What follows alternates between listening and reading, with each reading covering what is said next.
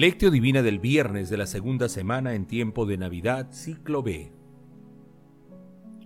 Al ver a Jesús, se postró ante él y le suplicó, Señor, si quieres, puedes limpiarme. Jesús extendió la mano y lo tocó diciendo, Quiero, queda limpio. Y enseguida desapareció la lepra. Lucas capítulo 5 versículos del 12 al 13. Oración inicial. Santo Espíritu de Dios, amor del Padre y del Hijo, ilumínanos con tus dones para que podamos comprender los tesoros de la sabiduría que Jesús nos quiere revelar en este día. Otórganos la gracia para meditar los misterios de la palabra y revélanos sus más íntimos secretos. Madre Santísima, intercede ante la Santísima Trinidad por nuestra petición. Ave María Purísima, sin pecado concebida.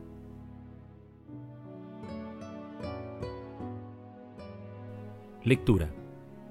Lectura del Santo Evangelio según San Lucas capítulo 5 versículos del 12 al 16. Una vez estando Jesús en un pueblo se presentó un hombre cubierto de lepra. Al ver a Jesús se postró ante él y le suplicó, Señor, si quieres puedes limpiarme.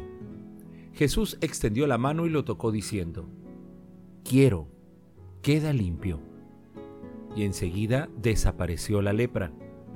Jesús le mandó que no lo dijera a nadie y añadió, Ve a presentarte al sacerdote y ofrece por tu purificación la ofrenda que mandó Moisés para que les sirva de testimonio. Se hablaba de él cada vez más y acudía mucha gente a oírle, ya que los curara de sus enfermedades. Pero él solía retirarse a lugares solitarios para orar. Palabra del Señor. Gloria a ti, Señor Jesús. El pasaje evangélico de hoy denominado Jesús sana a un leproso se encuentra también en el capítulo 8 de Mateo, versículos 1 al 4 y en el capítulo 1 de Marcos, entre los versículos 40 y 45. Este relato muestra cómo se empieza a realizar el programa de liberación humana que Jesús expuso en la sinagoga de Nazaret, según el profeta Isaías y que meditamos ayer. En la sanación del leproso se aprecia el siguiente esquema básico. Un breve diálogo en el que el enfermo expresa su fe o fuerza creyente, y luego se produce el milagro a través de la fuerza sanadora que sale de Jesús. La fe era condición indispensable para que ocurriese el milagro. La firme creencia y confianza en Jesús para disponerse a su gesto liberador. Varios de sus milagros confirman y fortalecen esa fe inicial. En cambio, como afirma Antonio Sicari, si el enfermo o necesitado no confiaba con fe en el amor de Jesús, el milagro se convertía paradójicamente en una objeción más. Por ello, hay que destacar que donde Jesús no encontraba fe no hacía milagros, tal como ocurrió con sus paisanos, según Marcos 6, versículo 5. Por eso Jesús repite a los curados, Tu fe te ha salvado. Asimismo es importante identificar la siguiente conexión evangélica. Jesús une la acción de los milagros con la acción misionera de sus discípulos y de la iglesia, cuando en Mateo 10, versículos 7 y 8 dice, Y en el camino proclamen que el reino de los cielos está cerca, sanen a los enfermos, resuciten a los muertos, limpien a los leprosos, expulsen demonios. Lo que gratuitamente han recibido, gratuitamente deben dar.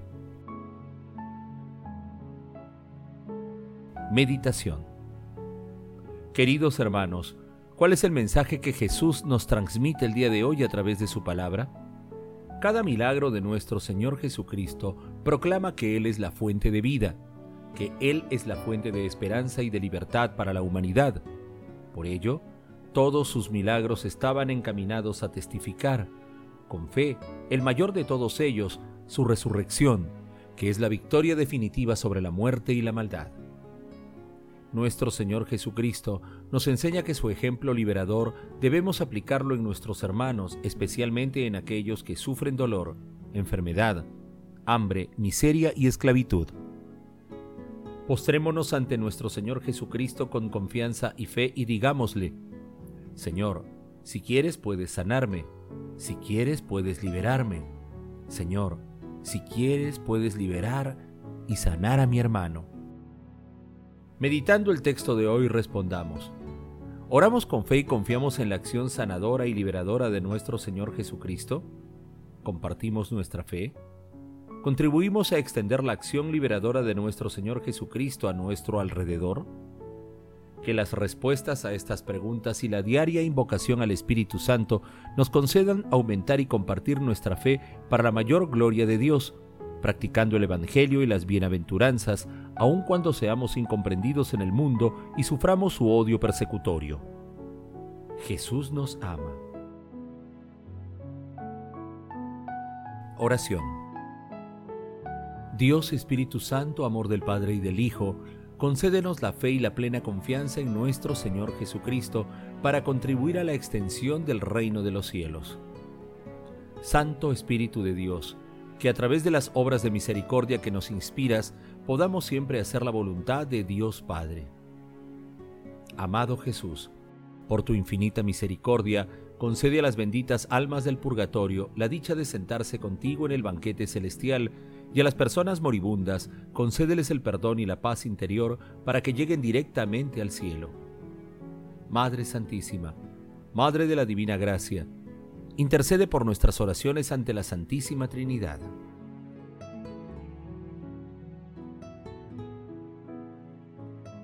Contemplación y acción. Contemplemos a nuestro Señor Jesucristo con una homilía de San Antonio de Padua. Jesús extendió la mano, lo tocó y le dijo, Quiero, queda limpio. Lucas capítulo 5 versículo 13. Así de una manera imperativa. Oh manos llenas de gracia, manos de oro, llenas de jacintos, a cuyo toque se suelta el nudo de la lengua.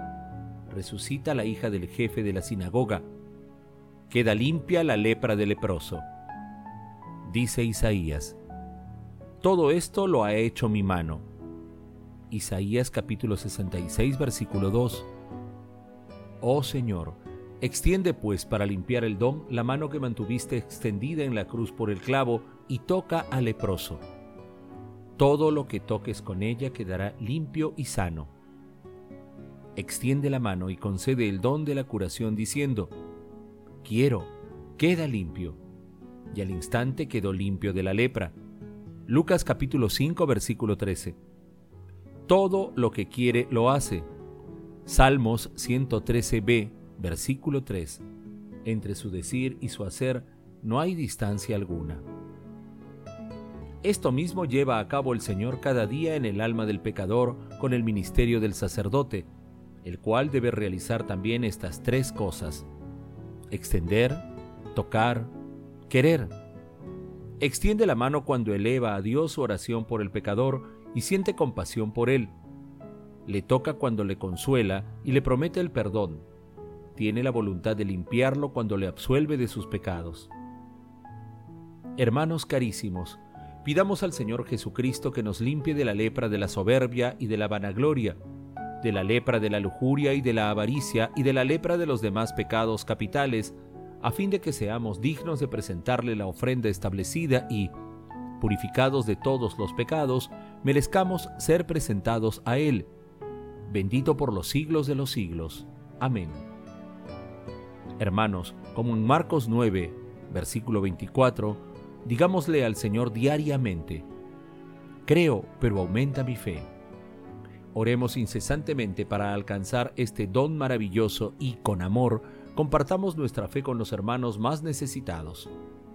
Tengamos en cuenta que la adoración al Santísimo Sacramento, la Santa Eucaristía, la penitencia y el rezo del Santo Rosario son también parte del ejercicio de nuestra fe. Glorifiquemos a la Santísima Trinidad con nuestras vidas. Oración final. Gracias Señor Jesús por tu palabra de vida eterna que el Espíritu Santo nos ilumine para que tu palabra penetre a lo más profundo de nuestras almas y se convierta en acción. Dios glorioso, escucha nuestra oración. Bendito seas por los siglos de los siglos. Madre Santísima, intercede ante la Santísima Trinidad por nuestra petición. Amén.